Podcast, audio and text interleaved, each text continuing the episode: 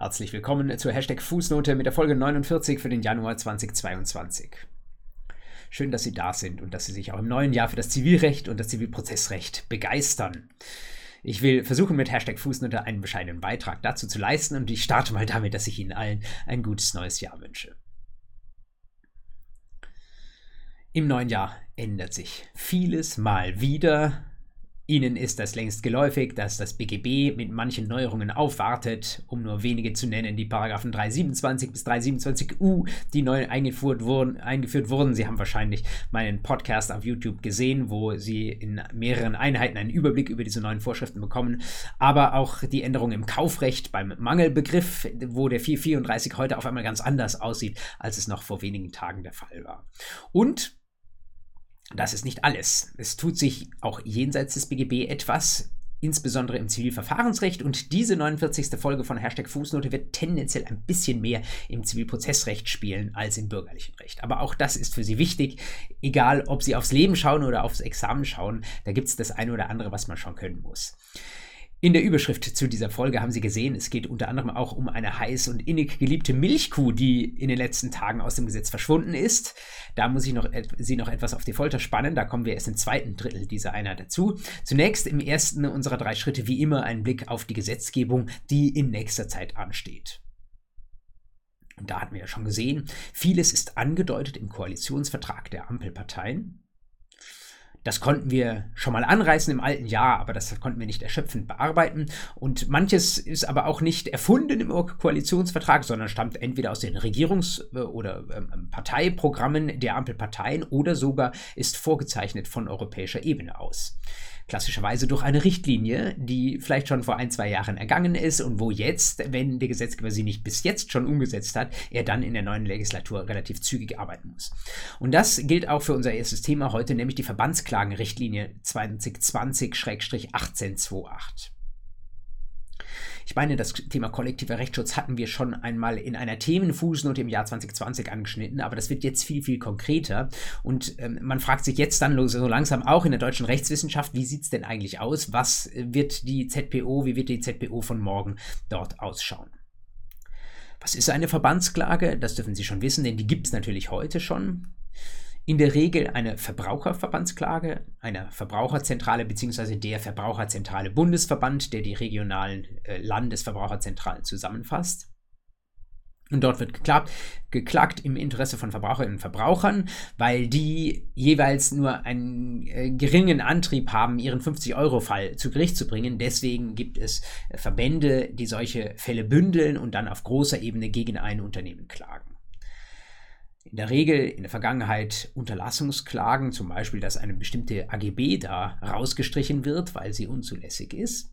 Äh, aber es gibt auch äh, Verbandsklagen neueren Typs und die bekannteste steht erst seit wenigen Jahren in der ZPO drin. Das äh, kennen Sie, das Musterfeststellungsverfahren der Paragraphen 606 folgende und Sie wissen auch, dass das äh, aus der Nachbearbeitung des Dieselskandals stammte. Ähm, was Sie vielleicht äh, gar nicht so auf dem Schirm haben, ist es, dass es von diesen Musterfeststellungsverfahren tatsächlich gar nicht so viele gab. Vielleicht äh, gut ein Dutzend. Viele dieser Musterfeststellungsverfahren sind noch nicht beendet. Eines, das beendet ist, ist gleich das aufsehenerregendste gewesen gegen die Volkswagen AG vor dem Oberlandesgericht Braunschweig. Aber auch da haben Sie vielleicht gehört, das endete jetzt gar nicht so, wie die ZPO es eigentlich vorsah, sondern es endete mit einem außergerichtlichen Vergleich und der führte dann zur Klage Klagerücknahme durch den Verbraucherzentrale Bundesverband. Wie was sind die Instrumente der Musterfeststellungsklage, wie wir sie bis heute kennen? Wie der Name schon sagt, am Ende kann jedenfalls stehen eine Musterfeststellung, ein Musterfeststellungsurteil. Damit haben wir dann bestimmte Tatsachen und Rechtsfragen verbindlich geklärt. Allerdings braucht es dann noch einen prozessualen zweiten Schritt. Wenn ich einen Wagen mit Schummelsoftware gekauft habe, dann habe ich, selbst wenn es da ein Musterfeststellungsverfahren gegeben hätte, das zu einem Urteil, Musterfeststellungsurteil geführt hätte, dann hätte ich nur eine Art Präjudiz in der Hand gehabt und ich hätte immer noch selbst den Schritt gehen müssen, Individualklage gegen die Autoherstellerin erheben zu müssen und unter Berufung auf das Präjudiz dann meinen konkreten Fall tatsächlich auch vor Gericht austragen und im Zweifel sogar vollstrecken zu müssen. Das hat man von Beginn an kritisiert als eine Riesenschwäche der Musterfeststellungsklage, dass es ein langwieriges Verfahren ist, wie man ja gesehen hat äh, bei VW, das zog sich schon über Jahre und ist noch gar nicht zum Ende gekommen, jedenfalls nicht zum Ende im Sinne einer Musterfeststellung, sondern wurde dann irgendwie äh, beiseite gekehrt. Ähm, ein langes Verfahren, auf das dann aber noch eine zweite Klagestufe folgen muss. Und die große Befürchtung, wo wir jetzt bei VW nicht sehen konnten, ob es dazu wirklich gekommen wäre, äh, ist die Frage von den hunderttausenden Verbrauchern, die sich dann vielleicht sogar mal anmelden, wie viele werden auch diesen zweiten Schritt gehen, insbesondere diejenigen, die nicht rechtsschutzversichert sind. Wer wird dann noch Individualklage mit den den damit verbundenen Kostenrisiken erheben. Das hat jetzt auch der europäische Gesetzgeber gesehen und er baut jetzt etwas, wo es sehr wahrscheinlich ist, dass wir das in der ZPO demnächst sehen als eine Art Musterfeststellungsklage 2.0. Ich kann nicht alles vorwegnehmen oder beschreiben, was der europäische Gesetzgeber dort vorsieht, aber ich möchte Sie auf einen Punkt hinweisen, der tatsächlich ein ganz großer Unterschied ist zur Musterfeststellungsklage, wie wir sie heute kennen, nämlich, dass das europäische Recht uns vorgibt, eine sogenannte Abhilfeentscheidung im Rahmen eines solchen Verbandsklageverfahrens ergehen lassen zu können. Eine Abhilfeentscheidung, was ist damit gemeint? Damit ist gemeint, dass am Ende dieses verbandsgeführten Verfahrens tatsächlich eine Abhilfe, eine konkrete Rechtsfolge, häufig wird es sein, eine Geldauszahlung steht, und zwar nicht zugunsten des klageausführenden Verbands, klageführenden Verbands, sondern direkt zugunsten der Verbraucher, sodass eben diese viel kritisierte zweite Stufe, das nachfolgende Individualklageverfahren, was wir aus dem Musterfeststellungsverfahren jedenfalls in der Theorie kennen, dass das wegfällt. Es klagt also ein Verband auf Auszahlung, wenn Sie wollen, an 100.000 Verbraucher. Und das viel beschriebene und viel ähm, beklagte rationale Desinteresse der Verbraucherinnen und Verbraucher, dass sie am Ende dann doch nicht selbst klagen müssen, das wird kuriert, so ist die europäische Idee, durch diese Abhilfeentscheidung, denn sie müssen dann ja keinen kleinen Finger mehr rühren. Sie müssen vielleicht irgendwo in meinem Online-Formular angeben, mein Schaden war das und das und ich habe auch so ein Auto gekauft ähm, oder habe dort und dort meine Miete überzahlt, aber dann äh, gebe ich noch meine Bankverbindung ein und äh, anschließend läuft alles auf Betreiben des Verbands ähm, automatisch, das Geld fließt auf mein Konto. Wenn eins schwierig ist an dieser neuen Verbandsklage, zu dem es jetzt der deutsche Gesetzgeber gerade beginnt, die Umsetzungsvorschriften zu entwickeln, ähm, wenn eins schwierig ist, dann diese Verbindung eines verbandsgeführten Klageverfahrens, von dem dann andere, die nicht am Klageverfahren beteiligt waren, profitieren sollen. Man könnte darüber nachdenken, dass der Verband einfach klagt auf Auszahlung an diese Verbraucher. Aber wenn man auch im Vollstreckungsverfahren, das ja auf das Erkenntnisverfahren folgt, den Verband in der entscheidenden Rolle lassen würde, dann könnte es zum Beispiel dazu kommen, dass die Verbraucherzentrale sagt, aus irgendwelchen, vielleicht außergerichtlich per Vergleich ähm, zugestimmten Gründen, ähm, bin ich gar nicht bereit, das verbandsfreundliche Urteil, das am Ende des Verfahrens herausgekommen ist, das zugunsten aller Verbraucher zu vollstrecken. Deswegen verlangt die europäische Richtlinie tatsächlich, tatsächlich, dass die Verbraucher selbst ein Mittel in der Hand haben müssen, um an ihr Geld zu kommen. Es darf also nicht am Verband hängen, sondern die Verbraucherinnen und Verbraucher müssen selbst die Möglichkeit haben, im Anschluss an das Urteil, das zu ihren Gunsten ergeht, an Geld zu kommen. Und das ähm, kann man sich sehr fragen, wie das laufen soll. Ähm, eine Idee, äh, die zuerst geäußert worden ist, wenn ich recht sehe, von Beate Xell und Caroline Meller-Hannig aus München bzw. Halle, ist das Ganze im Wege einer Prozessstandschaft zu machen. Das ist auch ein Modell, das ich sehr überzeugend finde und wo ich glaube, die Chancen stehen gut, dass ähm, dies tatsächlich in dieser Weise umgesetzt wird, dass man sagt, wir haben äh, die Verbraucher, die materiell berechtigt sind, aber prozessual wird das Verfahren geführt von einem Verband. Es wird aber so geführt, dass am Ende tatsächlich dann auch ein Titel zugunsten der einzelnen Verbraucher steht. Das heißt, wir haben ein entsprechendes Verbandsklageurteil, das dann am Ende vom Oberlandesgericht zum Beispiel gesprochen wird. Aber aus diesem Urteil kann jede einzelne Verbraucherin ihren eigenen Teiltitel ausgliedern und kann daraus selbst gegen die beklagten Seite vollstrecken. Sie kennen das mit der Prozessstandschaft vielleicht aus ganz anderen, ähm, aus ganz anderen Ecken des Zivil- und Zivilprozessrechts. Diejenigen, die bei mir im alten Jahr noch Familienrecht gehört haben, die erinnern sich an das schöne Revokationsrecht aus 1368 BGB. Da haben wir so einen Fall, wo die Person, die die Klage führt und die Person, die materiell berechtigt ist, das sind zwei verschiedene. Das gibt es, das sind Ausnahmen, aber hier scheint es mir so zu sein, dass das mal ähm, wirklich veranlasst ist, dass wir dieses Modell wählen, damit tatsächlich das, was die EU sich vorstellt, nämlich dass ich als Verbraucher am Ende auch einen eigenen Vollstreckungstitel in der Hand habe, damit das tatsächlich auch irgendwie mit dem deutschen Zivilprozessrecht zusammenpasst. Scheint Ihnen vielleicht etwas weit entfernt, ist aber tatsächlich etwas, was jetzt kommen wird und was natürlich, ähm, wenn wir jetzt sehen, ist es vielleicht ein Dutzend äh, Musterfeststellungsverfahren bisher unterwegs, äh, das Ganze wird viel, viel ähm, attraktiver werden, natürlich für Verbraucherverbände, vielleicht auch andere Umweltverbände äh, oder Menschenrechtsaktivistinnen und Aktivisten, die versuchen, solche Verbandsklageverfahren in Zukunft zu führen. In dem Moment, wo tatsächlich auch unmittelbar am Ende des äh, Sammelverfahrens eine Nutznießung steht für diejenigen, die davon betroffen wird, wird das Ganze, ich will nicht sagen durch die Decke gehen, aber ich glaube, es wird viel, viel äh, mehr Zähne haben als die Musterfeststellungsklage, wie wir sie heute kennen. Wenn es Sie interessiert, ähm, lesen Sie mal nach. Ähm, ich berichte auch deswegen so begeistert davon, weil ich selbst äh, mal wieder was dazu geschrieben habe in der Zeitschrift für Zivilprozess. Die ist häufig in Ihren Bibliotheken nur ähm, als Papierversion zugänglich und ob Sie jetzt in Corona-Zeiten tatsächlich äh, an das Papier kommen, ist immer so eine Frage. Aber ich habe extra nachgefragt. Der Verlag hat es mir freigegeben, dass ich das ähm, auf meiner Webseite online stellen darf, diesen Beitrag. Ähm, deswegen finden Sie das verlinkt in den Show Notes in der letzten Ausgabe der Zeitschrift für Zivilprozess aus dem Jahr 2021. 2021 auf den Seiten 433 folgende ähm, finden Sie eine Abhandlung über dieses neue Verbandsklageverfahren und die Umsetzung ins deutsche Recht und gerade diese äh, Prozessstandschaftsthematik. Ich hoffe, dass Sie das interessiert. Jedenfalls können Sie es mal runterladen, abspeichern und gerne auch die eine oder andere Zeile lesen. So viel zum Thema Gesetzgebung. Vielleicht kommen wir sogar irgendwann Ende des Jahres nochmal auf dieses Thema zurück, wenn es vom deutschen Gesetzgeber bzw. aus dem Justizministerium dazu einen konkreten Vorschlag gibt, wie das in der ZPO dann aussehen könnte.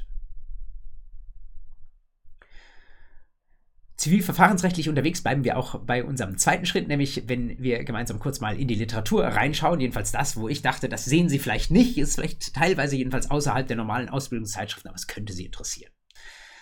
Zunächst ZPO, ähm, Paragraph 811, ganz neu gefasst worden mit Beginn des neuen Jahres. Wovon ist da die Rede? Von dem Verbot bestimmter Sachpfändungen. Wir sind also im Vollstreckungsrecht, etwas, was vielleicht in Ihrem Studium noch nicht vorkam, aber wenn Sie noch gar nicht darüber Bescheid wissen, vielleicht hilft Ihnen mein Zwangsvollstreckungsrechtsvideo, das ich vor einigen Monaten mal bei YouTube eingestellt habe, das Sie unproblematisch finden.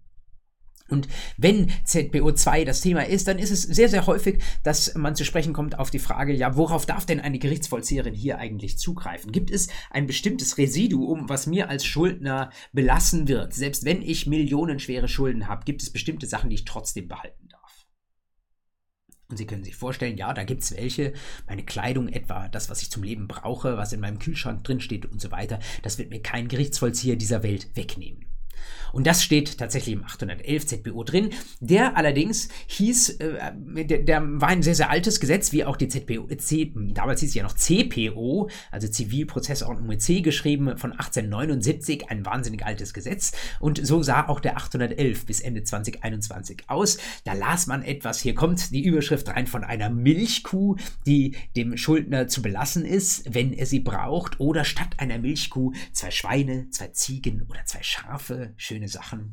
Oder es war äh, davon die Rede, welche persönlichen äh, Hilfsmittel dem Schuldner zu belassen sind, weil er sie zum Beispiel aus gesundheitlichen Gründen oder wie es hieß, wegen körperlicher Gebrechen braucht. Und ähm, weil das eben so alt ist, dieses Gesetz, äh, war dort von notwendigen mit TH geschrieben Hilfsmitteln die Rede. Sie können das mal vergleichen mit äh, der Version auf lexetius.com, wenn Sie da weitermachen, äh, slash CPO für Zivilprozessordnung äh, slash 811, dann sehen Sie da relativ übersichtlich die verschiedenen Fassungen, die dieser Paragraph in den letzten Monaten und Jahren gehabt hat. Und dann lesen Sie, äh, dass tatsächlich auch diese alte Schreibweise der äh, Wörter äh, aus dem vorvergangenen Jahrhundert sich noch bis ins, fast bis ins Heute fortgeschleppt hat. Damit ist jetzt Schluss. Es steht trotzdem im Kern mehr oder minder dasselbe drin. Ähm, es ist nur ein bisschen anders zusammengefasst und diese Regelbeispiele mit den Kühen, Ziegen und Schweinen, die sind natürlich in der heutigen äh, Welt nicht mehr so wichtig. Deswegen hat man die unter generale Begriffe gefasst und nicht mehr so äh, klein ziseliert dort in der Vorschrift ausgeführt.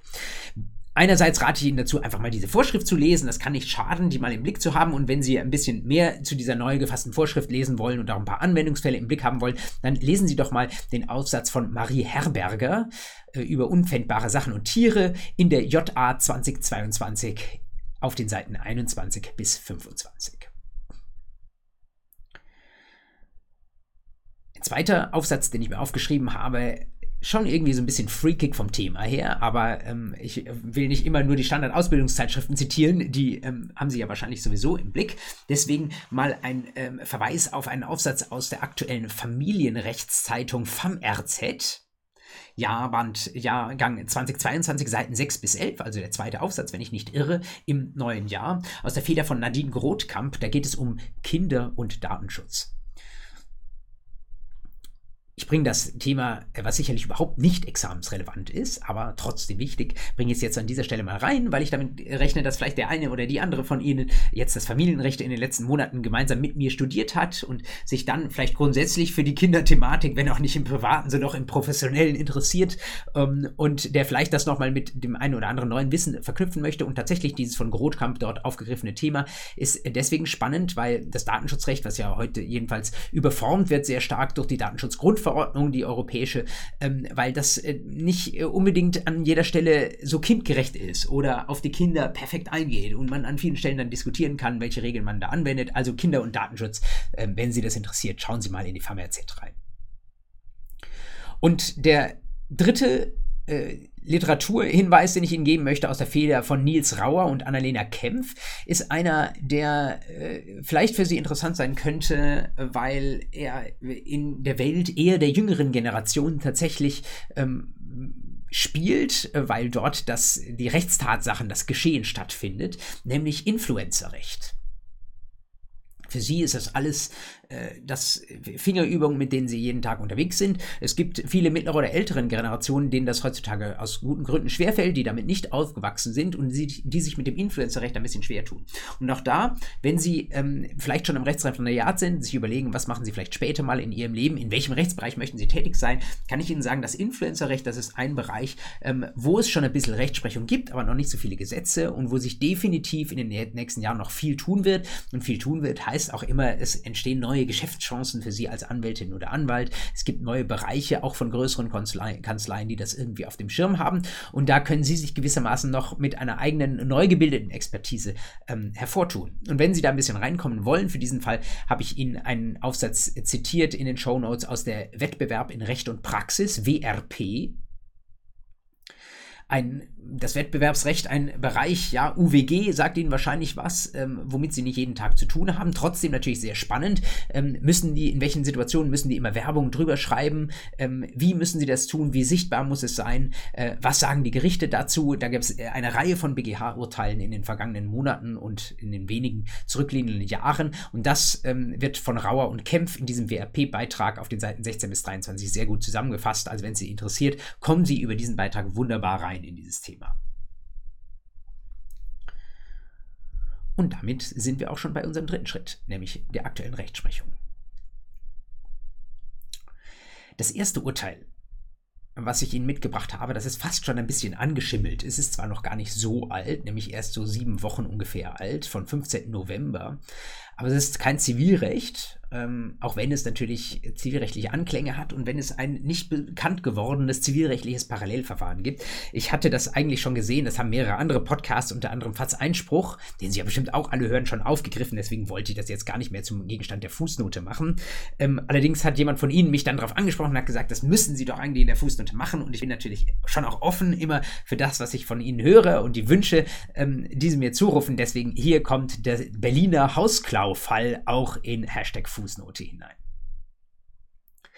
Eigentlich, so wie es berichtet ist, jedenfalls diese Seite des Falls ein Strafrechtsfall, aber immerhin aus diesem Strafrechtsfall ähm, kann man entnehmen, worum es da ging und man kann sich dann fragen, was ist eigentlich, was sind die zivilrechtlichen Folgefragen und was läuft da zivilrechtlich. Worum geht's? Beim Berliner Hausklau. Eine Clan-Kriminalität, ähm, die äh, ein Opfer hatte, nämlich ein Ehepaar aus Hamburg. Äh, aber der Fall spielt in Berlin, wie man an der Entscheidung des Landgerichts Berlin schon sehen kann. Und es ist tatsächlich auch berichtet, wo genau der spielt, nämlich in der Vogtstraße 41 in Berlin-Friedrichshain, also in der Nähe der Frankfurter Allee. Äh, wer in Berlin wohnt, sei hiermit herzlich gegrüßt und kann dort mal vorbeiradeln. Es ist ein Mietshaus von außen, schön, aber ansonsten eingegliedert wie jedes andere. Sie können auch die Vogtstraße 21, 41 einfach mal bei Google Maps aufrufen, sich anschauen, äh, wo hier Rechtsgeschichte geschrieben wurde oder was das, Gesch äh, was das Objekt dieser Geschichte war. Worum ging's? Was haben zwei Clanbrüder Böses gemacht? Sogar gar nicht alleine, sondern mit noch ein paar Komplizen. Sie haben einfach sich mal ein Haus verschafft. Und in Zeiten, wo man über Blockchain und Grundbuch diskutiert, ähm, wird ja sehr häufig darauf hingewiesen, dass wir das in Deutschland alles nicht brauchen. Denn bei uns in Deutschland geht das alles mit rechten Dingen zu. Wir haben die Notare, die über Immobilientransaktionen wachen. Wir haben die Grundbuchämter, die nicht alles eintragen, was man ihnen vielleicht vorlegt. Und deswegen sollte so ein Fall tatsächlich ausgeschlossen sein.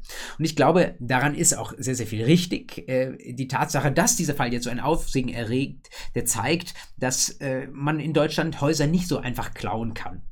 Ähm, aber wenn man es entsprechend anstellt, dann geht es eben vielleicht doch. Wenn man vielleicht auch ein bisschen Glück hat. Wobei, wenn wir genau zivilrechtlich, zivilrechtlich hinsehen, werden wir sehen, es hat am Ende des Tages eben gerade noch nicht geklappt. Wie kann man als Clanbrüder oder Clanschwestern oder sonst irgendwie in Deutschland an ein Haus kommen, wenn es einem nicht gehört und diejenigen, die gegenwärtig Eigentümerinnen und Eigentümer des Hauses sind, auch nicht bereit sind, es einem zu verkaufen, man vielleicht auch selbst nicht das Geld in der Tasche hat, um das Haus zu kaufen. Das war die Situation äh, der beiden Clanbrüder und worauf sind sie gekommen? sie haben einen Ankauf des Hauses inszeniert, das kann man nicht anders sagen. Sie haben erstmal einen Anwalt mit ins Boot geholt, der jetzt auch vor dem äh, Strafgericht angeklagt war, äh, weil ein Anwalt äh, wie jeder andere das natürlich äh, nicht darf, aber ein Anwalt darf es erst recht nicht. Der hat äh, vor in einem Notariat hat er mm, angegeben, dass er für eine GmbH, die er mit jemandem anders gegründet hat, dieses Haus in der Vogtstraße 41 kauft. Und Verkäufer müssen natürlich, äh, sonst macht das Ganze keinen Sinn, diejenigen sein, äh, die im Grundbuch als gegenwärtige Eigentümer eingetragen sind. Also hat er tatsächlich dieses Hamburger Ehepaar als Verkäufer angegeben. Nun wusste dieses Hamburger Ehepaar aber nichts davon, dass ihr Haus an jemand anders verkauft werden sollte. Sie wollten es ja auch nicht. Deswegen ist dieser Berliner Anwalt hingegangen und hat gesagt, ich äh, trete hier nicht nur als Vertreter der GmbH auf, für die ich das Haus kaufe, sondern ich vertrete gleichzeitig, Sie ahnen, 181 in sich Geschäft, ich vertrete gleichzeitig auch dieses Hamburger Ehepaar. Das kann man erstmal so tun, aber Sie ahnen, ähm, wenn das. Wenn so ein Geschäft in Vertretung für jemand anderes geschlossen wird, dann muss natürlich nicht nur der in Vertretung geschlossene Kaufvertrag beurkundet werden, sondern muss natürlich auch äh, die Genehmigung ähm, oder Ermächtigung der gegenwärtigen Eigentümer, in diesem Fall des Hamburger Ehepaars, die muss natürlich auch notariell beurkundet werden, damit die Beurkundungskette gewissermaßen ohne Lücken vom im Grundbuch eingetragenen gegenwärtigen Eigentümer bis zum neuen Eigentümer läuft. Aber erstes Geschäft erstmal in Vertretung diesen Vertrag geschlossen. Zweiter Schritt war dann diese Genehmigung tatsächlich auch notariell erklärt, allerdings mit Schauspielern. Die haben einfach eine Frau und einen Mann angeben lassen mit gefälschten Ausweisen, jetzt wiederum bei einer anderen Notarin. Ähm, wir sind die, wir sind die ähm, Eheleute A und B, deren Namen sind sogar auch äh, mit Klarnamen berichtet in der Presse, aber die wiederhole ich an der Stelle jetzt mal nicht. Äh, Datenschutz und so weiter. Ähm, äh, diese äh, Schauspieler haben sich hingesetzt, haben so getan, als wären sie das Hamburger Ehepaar und haben dann ähm, diesen Kaufvertrag genehmigt. Und siehe da, damit hatten wir insgesamt ein notarielles Konstrukt, was dann im Grundbuchamt äh, vorgelegt werden konnte. Das Grundbuchamt hat noch mal einmal gezögert, weil der Kaufpreis so fürchterlich niedrig sein sollte. Ähm, man konnte dann aber irgendeine Erklärung finden nach dem Motto, das ist runtergekommen und besetzt das Haus. Und äh, so hat das Grundbuchamt dann tatsächlich ähm, diese GmbH, äh, die von einem der Täter gegründet, mit gegründet worden war, als neuen Eigentümer eingetragen. Als Zivilrechtlerin oder Zivilrechtler fragen Sie natürlich an dieser Stelle, hm, okay, das ist jetzt die kaufrechtliche Seite und die äh, Seite der Grundbucheintragung. Wer ist denn nun aber tatsächlich ein Eigentümer? Jetzt kennen Sie das, was nach 873 und 925 erforderlich ist, um Grundeigentum zu übertragen. Sie ahnen, da muss es schon auch eine wirksame Einigung geben. Und nur weil da irgendein Schauspieler eine Genehmigung gegeben hat, stellt das noch keine Einigung her zwischen demjenigen, dem das Haus gehört, und demjenigen, der es hier kaufen möchte. Es fehlt also schon an der Einigung. Das bedeutet, trotz Grundbucheintragung, die zwar erforderlich, aber nicht hinreichend ist, um hier das Eigentum übergehen zu lassen, trotz Grundbucheintragung sind nach wie vor nach dieser Transaktion das Hamburger Ehepaar sind diese Eheleute Eigentümer des Grundbuchs. Weil das natürlich unsere Protagonisten wussten, dass man jedenfalls ist davon auszugehen, nach dieser ersten Transaktion das Eigentum letztlich noch nicht wirksam ähm, äh, weggeholt hat von den bisherigen Hamburger Eigentümern. Deswegen war eine weitere Transaktion geplant. Jetzt wollten sie einer Drittperson dieses Haus für ein paar Millionen verkaufen und dann wiederum auch im Grundbuch vollziehen. Zu diesem Dritt Verkauf an Dritte war es noch nicht gekommen. Aber Sie ahnen, dieser Verkauf an Dritte, der hätte nun dazu geführt, dass wir gutgläubigen Erwerb haben. Da brauchen wir keine Einigung mehr mit den ursprünglichen Eigentümern, sondern da hätten wir jetzt eine ähm, äh, Einigung der fälschlich eingetragenen Bucheigentümer mit den äh, gutgläubigen Kaufinteressenten, die das irgendwo bei ImmoScout sehen oder so das Haus. Da hätten wir dann die Einigung, dann hätten wir auch den öffentlichen Glauben des Grundbuchs, Paragraph 892, das heißt, die Dritten, die hätten dieses Haus dann tatsächlich rechtswirksam kaufen können und in dem Moment wäre das Eigentum weg gewesen vom Hamburger Ehepaar. Das Ganze ist aufgeflogen kurz vor dieser zweiten Transaktion an die dritten Käufer und zwar deswegen, weil die Feuerversicherung, ähm, die für dieses Haus verpflichtend war, die hat ein Schreiben an die ursprünglichen Eigentümer geschickt und haben gesagt, ihr seid ja jetzt wohl nicht mehr Eigentümer. Da sind die skeptisch geworden auf die ganze Sache. Wie wird das Ganze jetzt zu einem zivilrechtlichen Fall? Wie gesagt, den gab es auch vor den Gerichten, der ist aber nicht, ich habe den nicht finden können. Ich den, äh, also der ist nicht mitberichtet, es geht immer nur um einen Strafrechtsfall. Äh, wenn Ihnen das in der Klausur gestellt würde, wäre äh, die richtige Anspruchsgrundlage Sie dürfen dreimal raten und drücken jetzt auf Pause, wenn Sie es selbst erraten wollen. 894 BGB Anspruch auf Grundsp äh, Grundbuchberichtigung. Den müssten Sie prüfen und müssten schauen, ob das Grundbuch falsch ist. Und das würden Sie deswegen feststellen, weil keine Einigung der ursprünglichen Eigentümer mit äh, den Halunken da war. Da hilft es auch nicht, dass die äh, neuen äh, Scheineigentümer im Grundbuch eingetragen waren. Das ist die zivilrechtliche Seite. Eigentlich gar nicht so sehr kompliziert, durch das strafrechtliche ein bisschen verdeckt, aber schöne Grüße an denjenigen, der es hier vorgeschlagen hat. Damit ist hoffentlich äh, das abgedeckt, ähm, was jedenfalls von zivilrechtlichen Fragestellungen mit diesem Fall verbunden war. Äh, offen gestanden, ich weiß nicht, ob mir das ausreichen würde, um daraus eine Klausur zu basteln. Äh, die Tatsache, dass man sich auch äh, dass man sich nach 873 925 einigen muss bei einer Immobilientraktion, die ist, äh, Transaktion, die ist eigentlich, liegt auf der Hand und dass der Dritte, äh, der in diesem Fall ja das Haus noch nicht gekauft hatte, ähm, dass es dann nicht zum gutgläubigen Erwerb kommen konnte, die scheint mir auch nicht so kompliziert zu sein. Aber jetzt haben sie gewissermaßen neben dem Strafrecht auch das Zivilrecht an der Stelle auf dem Kasten. Zivilrechtlich spannender, der zweite Fall den ich Ihnen an der Stelle mitgebracht habe. Ein Urteil vom BGH vom 10. November 2021, Aktenzeichen 8 ZR 18720.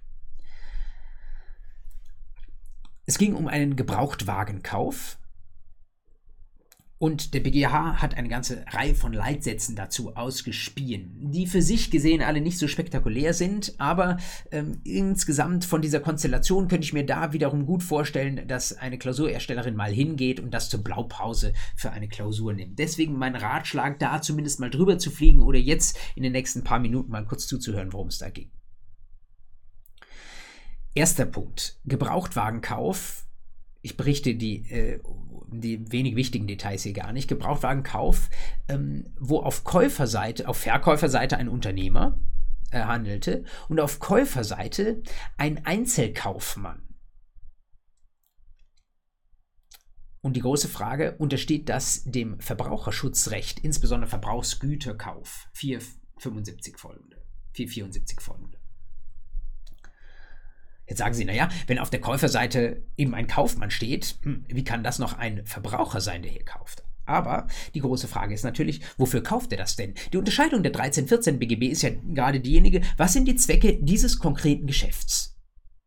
Sind sie privater Natur? Dann Paragraph 13 ist auch unser Kaufmann Verbraucher. Natürlich, wenn der äh, privat, keine Ahnung, sich eine Bettdecke kauft oder einen Toaster für seine Küche, ist der natürlich auch Verbraucher, auch wenn er geschäftlich Kaufmann ist. Und wenn er natürlich etwas, äh, einen Schreibtisch kauft für sein Büro, ähm, um sein einzelkaufmännisches Unternehmen zu führen, mein Gott, dann ist er natürlich Unternehmer. Hier, äh, wie nicht anders zu erwarten war, Beruf will der Verbraucher sein, aber die Frage, ob er es kann. Und da hat jetzt die Gegenseite der Verkäufer den Paragraphen 344 Absatz 1 HGB zitiert, der sagt, wenn wir im Handelsgeschäft eines Kaufmanns sind, dann ist das im Zweifel ähm, dann ist das, was er da macht, äh, im Zweifel gehört zu seinem Handelsgewerbe. Und er hat gesagt, ja, wenn das so ist, wenn dasjenige, was der Kaufmann macht, im Zweifel zu seinem kaufmännischen äh, Angelegenheiten hört, gehört, dann wird er ja im Zweifel nicht Verbraucher sein. Und hier sagt der BGH, wie ich finde, überzeugend, nee, so ist das nicht. Der 344 Absatz 1 HGB, der gibt im, im Handelsrecht, aber der sagt uns nichts, gibt uns keine Zweifelsregelung mit für die Grenze zwischen Paragraph 13 und 14 BGB. Das heißt, auch gerade ein Einzelkaufmann, ähm, der kann durchaus auch ähm, das Gewer Handelsgewerbe hinter sich lassen, beiseite lassen und der muss sich nicht immer in jedem Zweifel wie ein Unternehmer behandeln lassen, sondern da muss das Gericht so oder so genau hinsehen und muss vielleicht sogar im Zweifel pro Verbraucher ähm, entscheiden.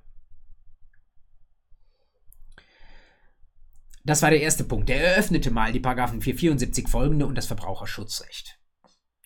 Dann ging es um Mängel, was aber bei Gebrauchtwagen natürlich manchmal ein bisschen schwierig ist. Denn ein Gebrauchtwagen, den ich kaufe, ist ja immer klar, irgendwie ist er schon gebraucht. Da ist manches schon so ein bisschen verschlissen und vielleicht wird auch äh, irgendwie nach sechs Wochen die erste Warnlampe angehen, weil irgendetwas erneuert werden muss. Das ist eben kein Neuwagen, das ist der große Unterschied. Deswegen hatte man in diesem Fall die Haftung für den gewöhnlichen Verschleiß ausgeschlossen. Und jetzt war aber was kaputt gegangen. Und der Käufer dem wir gerade in das Verbraucherschutzrecht äh, verwiesen haben, wo wir gesagt haben, ja, du kannst die 474 zu deinen Gunsten anwenden. Der sagt nun, ja, wunderbar, wenn da jetzt binnen sechs Monaten was auftaucht, dann gilt der Paragraph 477. Damals hieß er noch 476, heute heißt er auch im Jahr 2022 noch 477. Daran hat sich nichts geändert, aber Sie wissen, was sich geändert hat, ist die Frist, die inzwischen zwölf Monate äh, sind für diese Beweislastumkehr. Damals waren es nur sechs, egal. Und jetzt ging es um die Frage, ähm, wenn da jetzt ein Mangel auftritt, ähm, dieses Mangelsymptom, ähm, äh, gilt das für jegliche Mängel, auch bei einem Gebrauchtwagen? Ähm, kann ich bei jedem Symptom, was da auftritt, auch bei einem Gebrauchtwagen sagen, das war bestimmt am Anfang schon da und damit ist das Ding, ist das Auto bei Gefahrübergang fehlerhaft gewesen. Und da sagt der BGH ähm, nicht unbedingt.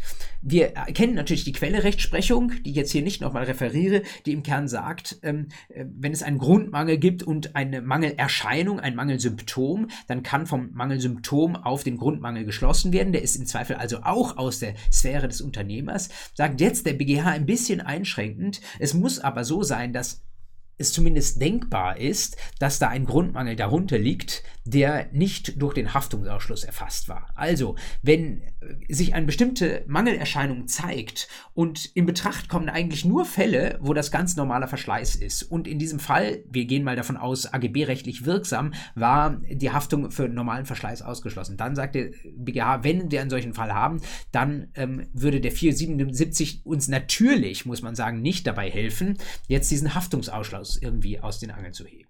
Soweit die zeitliche Vermutung aus 477, die reicht sehr weit. Sie reicht auch bis zu, vom Symptom zum Grundmangel, ähm, aber sie reicht nicht dahin, dass sie uns den Haftungsausschluss gibt. Und ein findiges Argument, das ist jetzt das letzte an diesem Fall, der BGH misst jetzt dem 477 nochmal, ich glaube, das ist etwas Neues, was ich zuvor noch in keiner Entscheidung gelesen habe, eine sogenannte Ausstrahlungswirkung bei. Die Verkäuferseite war nämlich auf das findige Argument gekommen zu sagen, ähm, naja, wir haben diese 477 mit seiner Vermutungswirkung, aber der gilt doch nur sechs Monate damals. Und jetzt sind wir schon zwei Jahre später und am Ende ist es doch die Frage, ob der Mangel im Zeitpunkt der letzten mündlichen Verhandlung äh, vielleicht sogar auch noch da ist. Denn vielleicht ist der Mangel ja Mangel inzwischen wieder von selbst weggegangen oder irgendwas ist passiert. Und da sagt der BGH nein, was auch immer jetzt zwischenzeitlich getan werden muss, an vielleicht Rücktritt erklärt werden muss oder sonstigen, ähm, äh, ich sage mal, Menge, Menge äh, Rahmenbedingungen, die noch zusätzlich eintreten müssen, um zum Beispiel Schadensersatz zu verlangen. Das wird alles mit erwischt davon, dass das Symptom binnen der sechs Monate, beziehungsweise heute wären das zwölf Monate nach ähm, Übergabe aufgetreten ist. Also Ausstrahlung auf alles, was für die Gewährleistungsrechte noch erforderlich ist. Hauptsache, das Symptom fällt in die Frist, dann erschlägt der 477 alles andere. Ich habe bisher noch keine Besprechung dieses Urteils gesehen, ähm, werde es Ihnen aber vielleicht in den nächsten Fußnoten auch nochmal nachtragen. Es ist ein Urteil, das ein bisschen kompliziert zu lesen ist, bis man den Fall mal als solchen verstanden hat und auf die zentralen Punkte hingeschaut hat.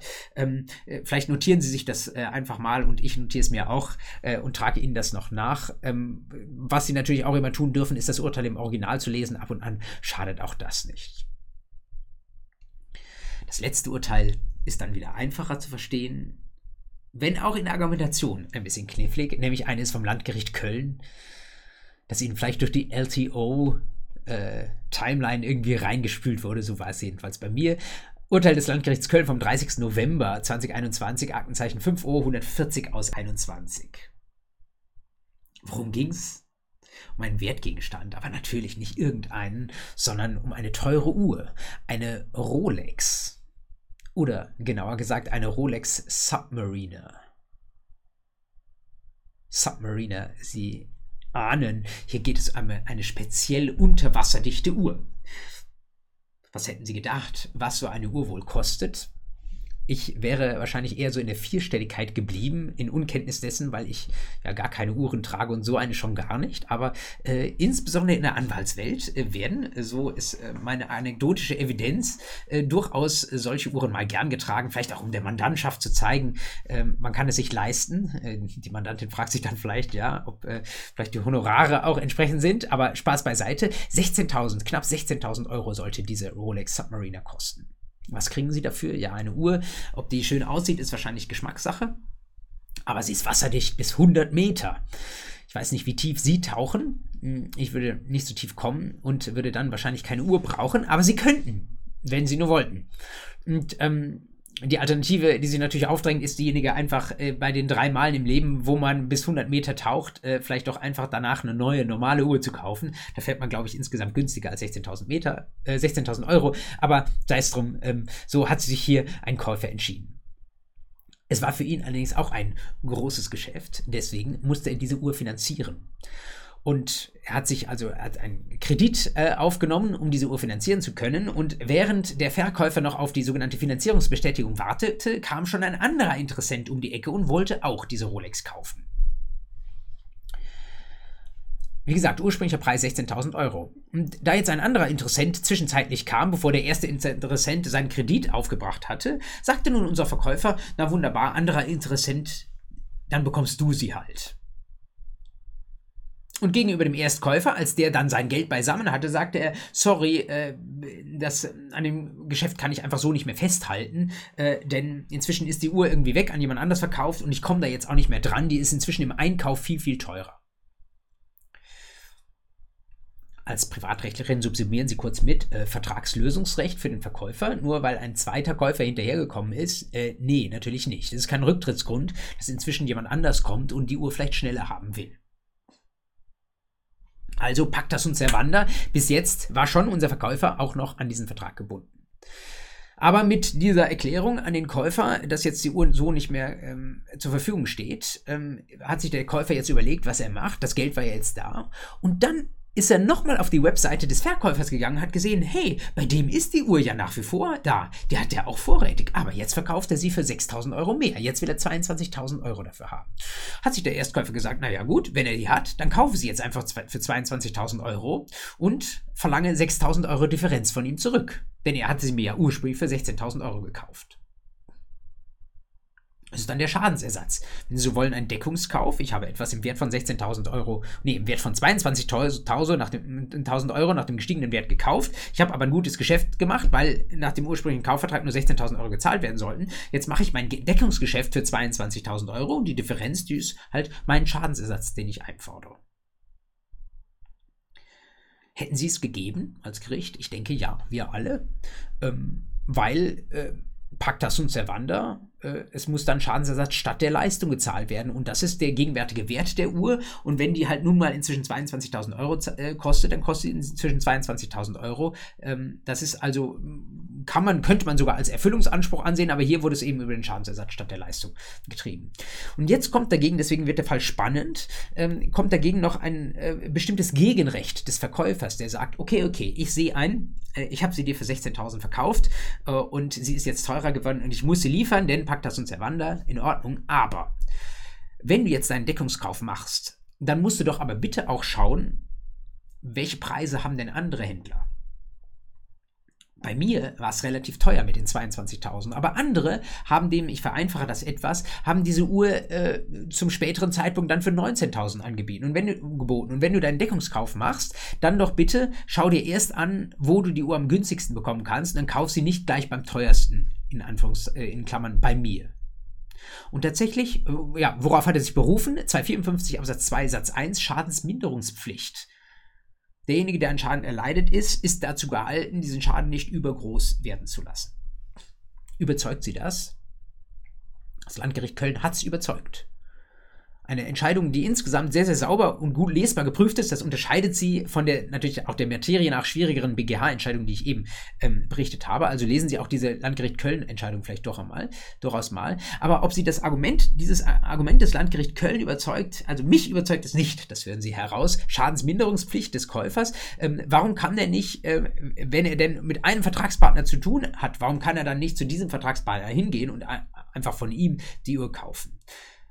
Und schließlich ist es denn tatsächlich ein äh, Schaden, der dann notwendig entstanden ist. Ähm, äh, hätte denn nicht unser Verkäufer, äh, der jetzt ähm, die zweite Uhr dann hergeben muss, hätte der nicht seinerseits einen Deckungskauf machen können, hätte der nicht die Uhr, die er dem Erstkäufer liefern muss, hätte der nicht äh, auf Einkaufstour gehen können und bei den angeblichen anderen Anbietern für 19.000 Uhr die, äh, die Uhr kaufen können, dann hätte damit keinen Gewinn mehr gemacht, aber es war doch nicht nur für den Käufer, sondern auch für den Verkäufer möglich, eine Uhr jetzt hier zum Preis von 19.000 Euro zu kaufen.